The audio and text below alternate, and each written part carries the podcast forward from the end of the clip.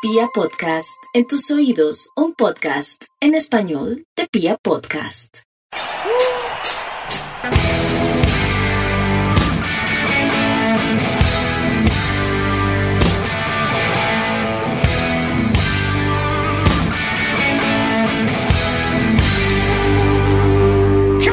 Hola, hola a toda la República Cardenal. Los saluda la Guardia Albirroja Sur, la única banda de la ciudad. Y esto es su podcast oficial de toda la hinchada independiente Santa Fe, Radio Tribuna Roja. Bueno, las noticias cardenales, digamos que son, como diría el Totono, un dijo el Totono Piojo, ¿cómo le va, hermano? Un sinsabor amargo. Eso Un es. sabor amargo. Esa es. Esa es. Porque tenemos para hoy hasta informe desde, desde el sur del continente con lo que está pasando con las Leonas y la ilusión de ganar una Copa Libertadores. Y mientras tanto el equipo masculino si nos hace pasar las verdes y las maduras. Señor Mufasa, aprovecho para saludarlo también. Lancero, Piojo, nada, saludándolos eh, a Camilo, Camilo Rojas, nuestro editor, un feliz cumpleaños, espero le haya pasado muy bacano. Y pues sí, lo que usted dice, por un lado, muy contenta en hinchada Independiente Santa Fe con, con, la- con llegar a una final de Copa Libertadores, confiando en Dios y en las Leonas vamos a dar, a dar la vuelta. Y por otro lado, pues más de lo mismo, ¿no? Más de, lo que veníamos y, pues nada, la posible o ya eliminados de la liga. Piojo, ¿usted tuvo la oportunidad de ver la semifinal femenina? Tío Lancero, hermano, un abrazo para usted, para todos los que amablemente le dan clic a este podcast. Me sumo al, al deseo de cumpleaños, que sea un excelente año nuevo para Camilo eh, y que nada, que solo, solo cosas buenas sucedan en este año nuevo de su vida. No, hermano, estuvimos por Manizales, en la ciudad de las puertas abiertas, 12 buses de la hinchada Cardenal, todos de la Guardia Albirroja Sur, y allá estuvimos, hermano, haciendo el último aguante para que el equipo pudiera clasificar. Lamentablemente, pues al tiempo se estaba jugando, mientras que estábamos en la carretera, se estaba jugando el partido de la semifinal y pues nos enteramos ahí cada vez que había señal de internet, bajando el alto de letras, nos enteramos pues de la excelente noticia de las Leonas clasificando a la final, ¿no? Sí, señor. Eh, pero Mufasa me imagino que sí lo pudo ver, ¿no? Porque Mufasa no volvió a viajar. Ay, no volví a viajar. Por lo Usted menos está, mejor rojo. dicho, más el Por lo menos quiero aclarar. Usted, usted, usted fue a dos viajes y no el más viajero. Y tres viajes seguidos. Intentando darle la vuelta a este equipo, pero no lo logramos. Este semestre dos viajes también, ¿no? Sí, he, he- fallado, pero ya lo otro con toda. Pero bueno, hablando Pero de, las leonas, vi los penales. Vi- vi- vi la- vi los penales, pude ver los penales y pues nada, con categoría, ¿cómo le pegan? ¿En serio?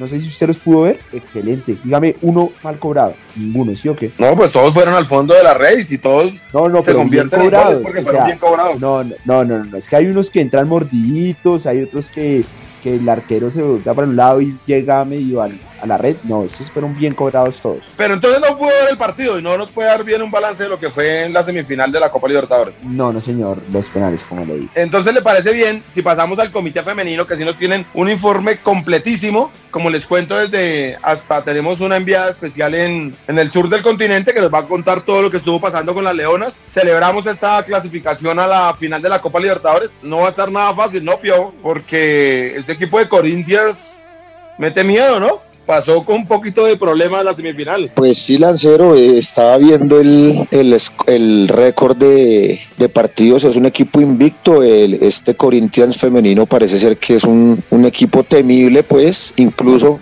le ganó sobradamente a las actuales campeonas, aunque Santa Fe, que, que, es, que es este equipo de ferroviaria, pero mm, digamos que Santa Fe enfrentó a dos de sus rivales normalmente en la en el torneo brasilero que fue a Bahí y fue Ferroviaria y pues a ambos Santa Fe lo superó por penales diría uno entonces que llegamos más bien como con lo justo mientras que Corinthians siendo un claro eh, candidato al título son claras candidatas al título pues llegan sobradas no ganaron pues ganaron la semifinal en el último minuto hermano 8 a 0 casi no pueden una Millonarios le hicieron a Nacional de Uruguay y ya ellos ya le han ganado primero a Nacional 5-1 y ahorita le metieron 8, ¿no? ¿Cómo quedó el ¿A Cali con ellos? Nacional? Señor, sí, en, en un ¿A ya este habían jugado, no sí señor, le- Cinco, ya le han sí. metido 5 ¿El Cali jugó con ellas? con Nacional, con Corinthians no, no tengo. Pero en la fase de grupos tuvo que haber jugado con Corinthians o no. No lo veo. Se jugaron con Alianza Lima, el Cali, con Real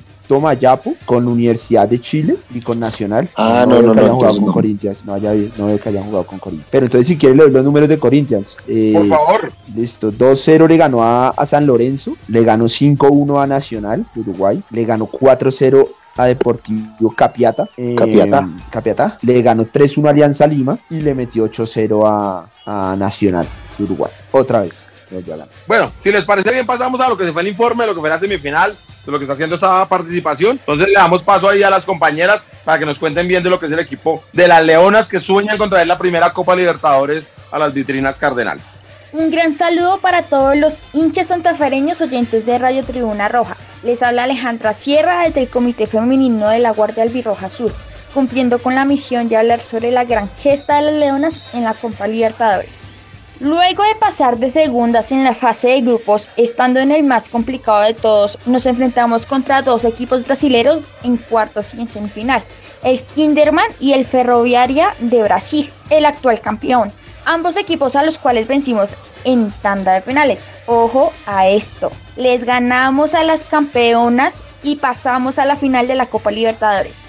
Por nuestra parte, como hinchas fieles y activas, estuvimos enviándoles un video con calurosos saludos desde nuestra tribuna y como nos gusta, alentando. Las leonas, por su parte, nos enviaron de vuelta sus agradecimientos. Estamos seguras de ellas, que sienten nuestro apoyo a la distancia y este domingo en la gran final lo tendrán de nuevo al rojo vivo. Nos escuchamos en una próxima oportunidad, ojalá diciendo que somos las campeonas del continente y eso nunca nadie lo va a cambiar. Hola, hola, ¿y cómo están en Colombia? Todo esto va para Radio Tribuna Roja. Paso histórico de Independiente Santa Fe a la final de la Copa Libertadores 2021. A muerte y sin margen de error se jugó el primer cupo a la final del máximo certamen internacional a nivel de clubes. Con empate en los 90 minutos y por penales ganados Independiente Santa Fe se ganaría la gloria eterna en Uruguay. Un duelo de viejos conocidos en esta Copa Libertadores femenina, esperaba esta vez en la semifinal. En primer juego que disputaron terminó en igualdad a ceros por el marco de la tercera fecha del Grupo A y para una revancha de gloria o muerte se enfrentaron brasileras y colombianas en una nueva ocasión. Las locales llegaron invictas y con tan solo un gol en contra, mientras que las leonas venían de clasificarse desde los 12 pasos ante Kinderman de Abahí. Golpe de apertura para Santa Fe. El balón rodó una vez más en el Estadio Manuel Ferreira para dar a conocer el primer equipo finalista de la Copa Conmebol Libertadores 2021, con un papel sumamente prometedor que dejó con parcial victoria al cuadro cardenal en la primera mitad. No obstante, y con un derby de toma y dame, fueron las guerreiras las encargadas de dominar el tramo inicial, reflejado al minuto 13 con un disparo al arco de Patricia Socher que a dos tiempos atajó Catherine Tapia. La intensidad no bajaba por parte de las comandadas por Roberta Batista y fueron muy incisivas desde la vía de la pelota quieta y el juego aéreo que logró mitigar bien la zona media baja de las visitantes con un intacto esquema defensivo. De esta manera, al minuto 29 se generó una jugada polémica cuando Socher cayó dentro del área ante una chique de Tapia, pero la silbante no vio infracción y el juego continuó sin problemas. Pero la historia cambió al minuto 42. Fanny Gauto transportó desde el sector izquierdo la pelota casi hasta la línea del fondo y conectó con Liana Salazar, que iba entrando al área desde la parte de atrás, pero Luciana Sartorio la derrumbó y se dictaminó pena máxima para las bogotanas. Al cobro fue Gisela Robledo, que con temple y potencia abrió el marcador para el equipo colombiano e irse en ventaja antes de ir al receso. Paridad en el cierre para la tanda de penales. El complemento no debe ser la excepción para la muestra de buen fútbol y espectáculo en territorio paraguayo. Así pues, Santa Fe salió con la frialdad para cuidar el marcador y ser cautelosas al momento de ir al ataque, mientras que Ferroviaria no podía dar espera para no despedirse de la copa en los 90 minutos reglamentarios. Así que las emociones llegaron al 73 con el empate local. Rafaela Mineira sacó un zapatazo al ángulo derecho, imposible para Catherine Tapia y desde ahí la pelota quieta igualó el tanteador.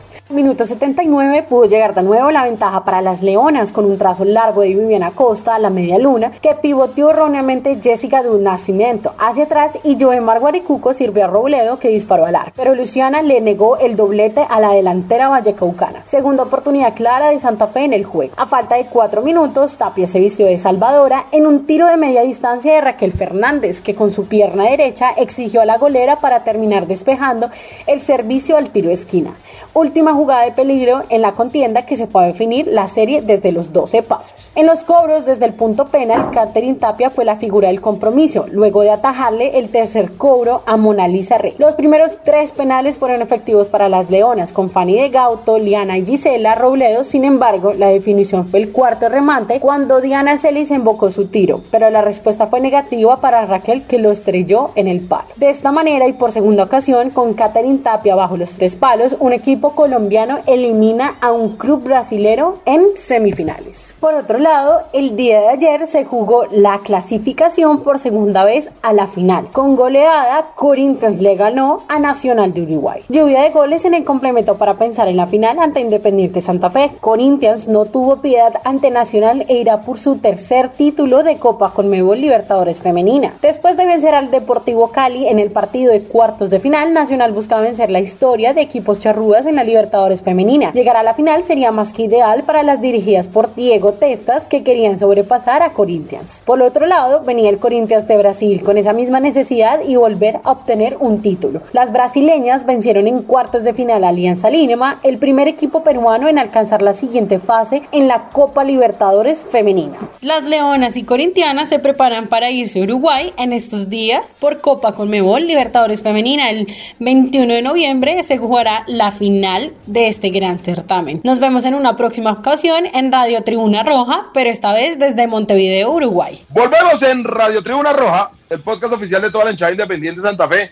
Vio, este partido se va a jugar domingo 6 de la tarde, la final contra Corinthians, ¿cierto? Sí, Lancero, eh, recordar que el domingo también de igual manera pues es la última fecha del todos contra todos, creo que jugamos tres y media en el Campín y pues hermano, será salir corriendo, será salir al trote a ver a dónde alcanza uno a llegar a ver el partido de las Leonas, ¿no? Que creo que es lo, lo más importante que se juega el domingo Independiente Santa Fe como institución. Pues esperemos que el equipo de mercadeo de Independiente Santa Fe esté buscando poner unas pantallas y lo podemos ver ahí en el Nemesio Camacho de una vez, ¿no?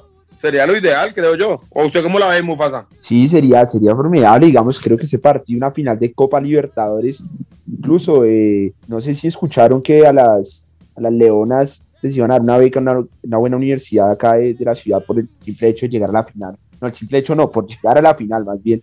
Y también, digamos, que Santa Fe se moviera y pudiese poner unas pantallas para que toda la hinchada junta viéramos el partido. La alcaldía. No, Mufasa, no escuchas sobre la beca. ¿Cómo es? ¿Quién les da la beca? Eh, el exministro del deporte, eh, Lucena, que ahorita creo que tiene cargo en, en, la Universidad de Bogotá, les va a dar unas becas a, al plantel de las León. Ah, pero está haciendo política aprovechando el momento. Lo que sí esperamos es que la alcaldesa Claudia, que tanto dice apoyar el, el fútbol femenino, pues también podría unirse a la fiesta poniendo las pantallas ahí en el Nemesio, ¿no?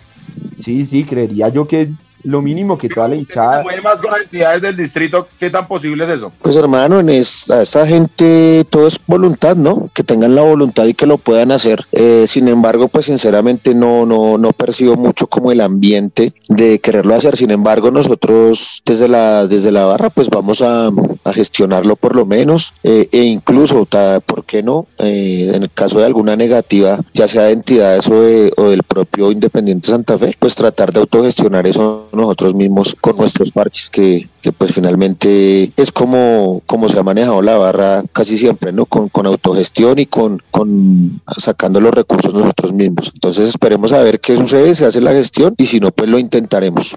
Eso sí, queremos invitar a toda la gente que vive en el sur del continente. En Argentina tenemos una, una gran delegación y que nos escuchan siempre.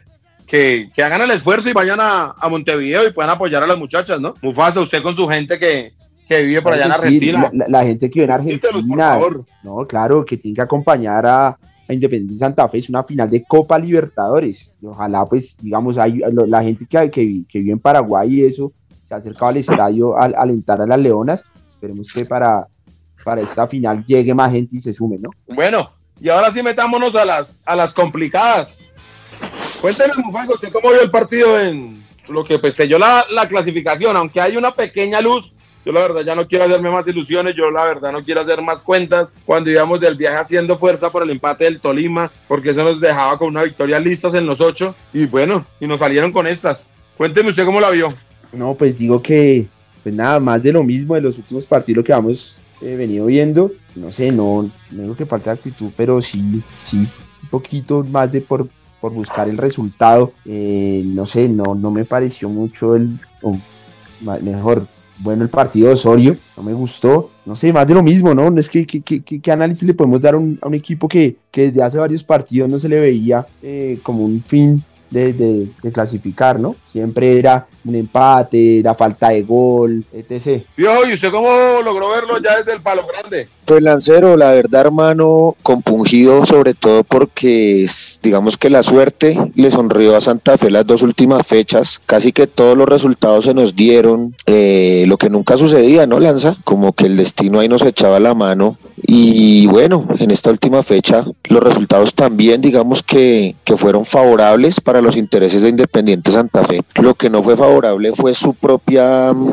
conducción, su propio depender de sí mismo. No se lanza qué le pasó a Grigori Méndez, pero, pero enloqueció. No, no tengo otro calificativo, no tengo otro. No puedo describir de otra manera la, la, forma en que Santa Fe renunció a atacar de una manera increíble para el segundo tiempo. No entendí nunca yo en Palo Grande por qué razón se retiraron de la cancha Pedrosa y a John Velázquez, que eran sobre todo John el que tenía más la idea pues de ir al frente, de, de estar un poco rebelde frente a un esquema táctico al que nos acostumbró Grigori Méndez de de, de, meterse atrás, de defender yo no sé qué, y Santa Fe aún con la ventaja de conocer los resultados, de sabiendo de que ganar estaba entre los ocho, porque ya toda la fecha se había jugado prácticamente, pues no, no cambió nada, ¿no? No planteó nada. Un único delantero arriba, los, los tres volantes ahí inamovibles ahí atornillados, aun cuando se lesiona la Roca Sánchez y tiene la posibilidad de abandonar ese esquema y, e irse un poco más al frente, pues porque ya daba igual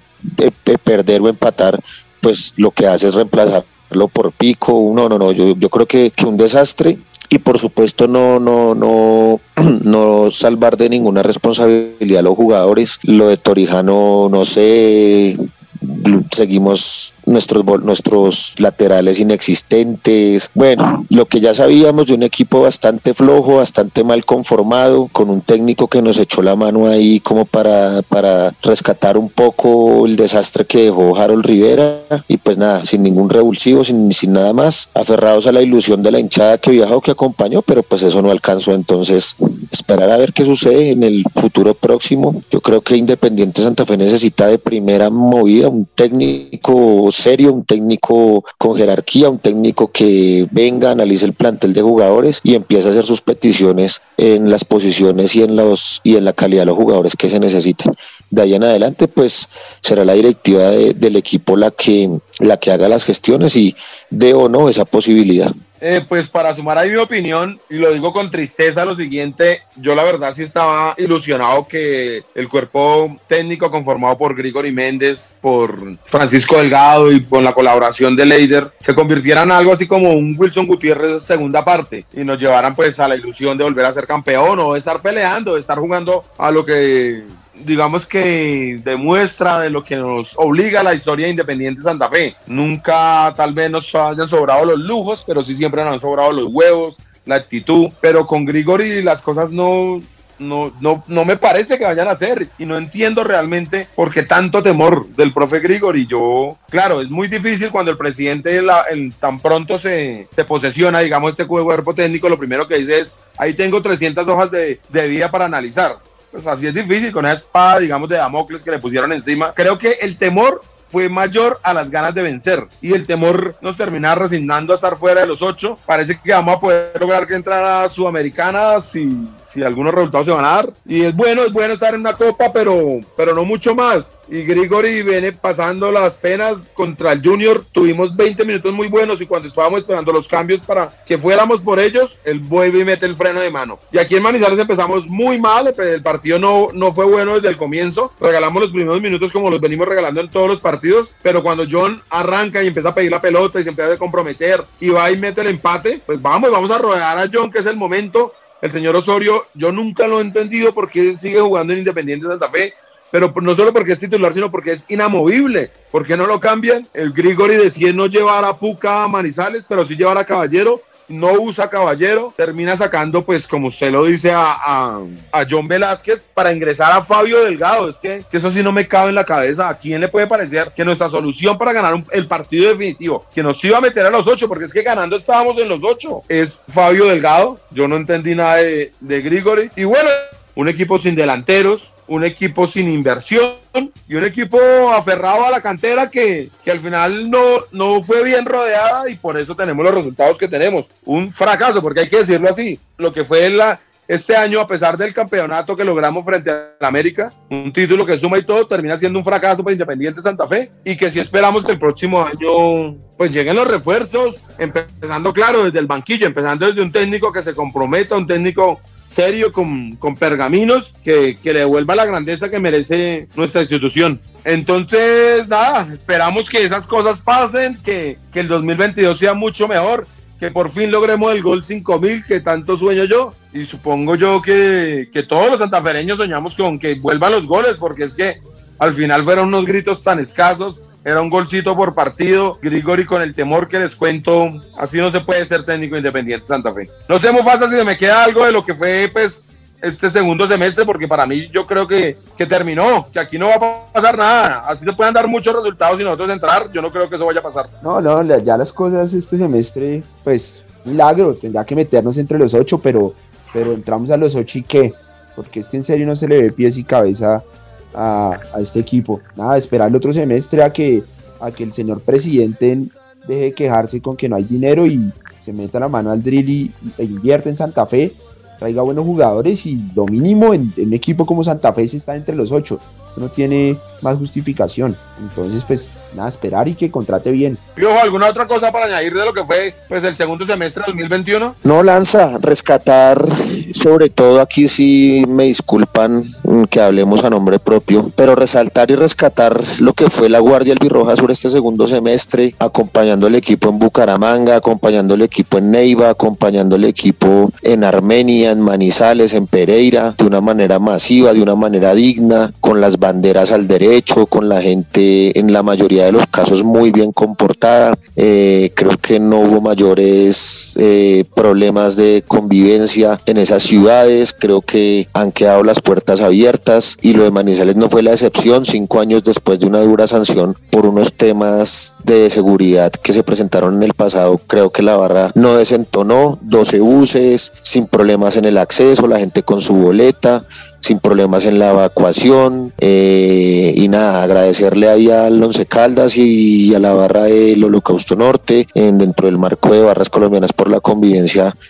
eh, todos estos desplazamientos que se dieron, creo que la gente pudo volver a viajar, a echarse su piscinazo, a tomarse sus polas, a salir a darse un baño de sol y asimismo a llegar a las distintas canchas a acompañar a Independiente Santa Fe. Entonces, por nuestra parte cumplimos. Eh, vamos a hacer una reunión de cierre que viene para, para los líderes de la barra. Hay algunos temitas por trabajar y pues ya hermano que venga, venga el otro año con cambios eh, en lo deportivo. De verdad que esta hinchada, la hinchada Independiente Santa Fe es una hinchada muy noble. Acompañó, acompañó en el campín. Recuerde usted después de ese clásico, casi que el acompañamiento masivo que con América en una tarde de lluvia. Entonces yo creo que esta gente se merece muchas cosas y nada, por nuestra por mi parte era eso, ¿no? Para cerrar este este este segundo semestre. Tiene toda la razón, Pio. Creo que al final de cuentas nuevamente la Guardia pone un punto muy alto a pesar de que los resultados durante todo el semestre fueron más los malos, más los negativos que lo positivo. Siempre estuvo atenta, fue por todas las canchas, se comportó muy bien o prácticamente en, en todas. Seguramente habrá algún lunar que, que tengamos que corregir, pero seguimos el buen trabajo que, que, las, que la dirigencia la Guardia ha logrado a través de las barras de, por convivencia por el país. Se mostró, se mostró entrando a otras, a unas canchas donde no podíamos ir, donde no lo permitían. Además, después de la pandemia hemos vuelto y estamos ahí más vigentes que nunca. El que no volvió nunca fue la inversión, lo que no volvió nunca fue la seriedad, lo que no volvió fue los buenos manejos de parte del club, por parte de las directivas de Independiente Santa Fe. Pero nada, la afición está y estamos listos para recibir un 2022, ojalá mucho mejor. Y claro, también estamos para acompañar a las chicas que de la Copa Libertadores. Si no se logra, estamos muy bien, creo que hicieron una gran, gran labor. Todos daban como por, como que el Cali iba a ser el que iba a sacar, digamos, la cara por el fútbol colombiano y ahí ven que las Leonas lo lograron. Entonces, muchachos, eh, esperar un mejor 2022 y esperar el título de las Leonas. Mufasa, ¿le parece bien si pasamos a lo que es la histórica tribuna cardenal? Perfecto, sí, Lancero, una buena foto. Una muy buena foto de una vieja bandera por allá en los inicios de la guardia, de la guardia, perdón, unos muchachos, pues ya como, como mal de la cabeza, estos muchachos eh, se buscaron a alguien que, que, hacía los carteles, en esos tiempos hacían los carteles, se pintaban los carteles del cine y mandaron a hacer una foto con, con tres jugadores que fueron insignias, digamos, de, de, los finales de los 90, comienzos de los 2000 para la institución.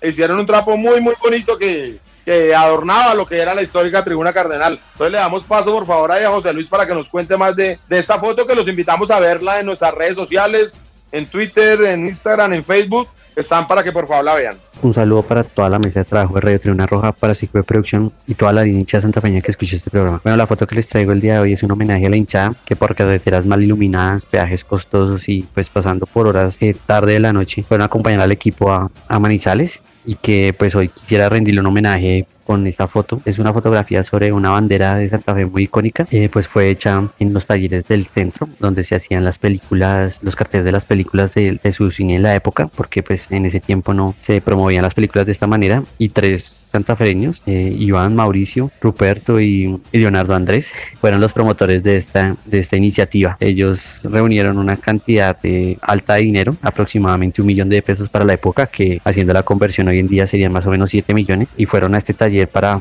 para sacar esta bandera que pues yo me acuerdo era muy icónica en el estadio y era sorprendente ver algo así para ese momento en el fútbol colombiano. De hecho, parece que es una de las primeras que se hace con esta técnica y bueno, esta bandera pues eh, fue hecha en 1998 y fue de la mano de, de, la, de, la, de la influencia de la, del barrismo argentino a finales de los años 90 en, en toda la fiesta del, del, fútbol en Bogotá. Bueno, espero que la disfruten y a todos los santafreños que, que antes y, y, hoy en día pues apoyan a Santa Fe, pues un saludo más inmenso. Retomamos en Radio Tribuna Roja, el podcast oficial de toda la hinchada independiente Santa Fe. Y bueno, para terminar, queremos enviarle un fuerte abrazo al cumpleañero y editor de este programa. Él nos va a sorprender con una canción que va a sonar aquí al final. A su gusto, maestro. Y agradecerle a Tatiana Ramírez y a todo el comité femenino por el informe de las Leonas, a Camilo Perdomo que nos ayuda en las redes sociales y al todo el equipo de comunicaciones de la Guardia Albirroja Sur. Esto es Radio Tribuna Roja.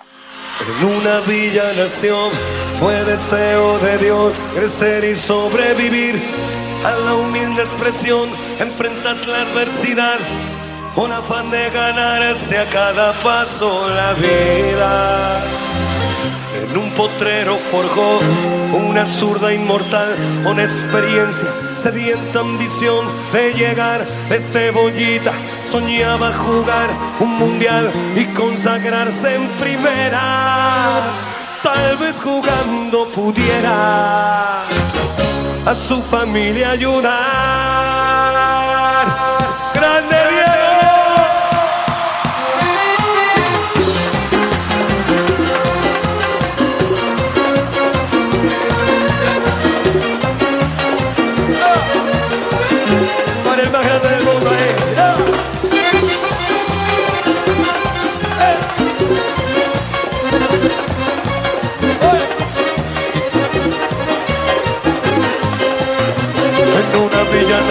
Fue deseo de Dios crecer y sobrevivir a la humilde expresión, enfrentar la adversidad con afán de ganarse a cada paso la vida.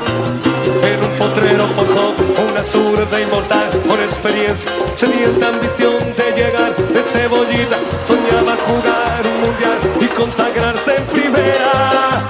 Tal vez jugando pudiera a su familia ayudar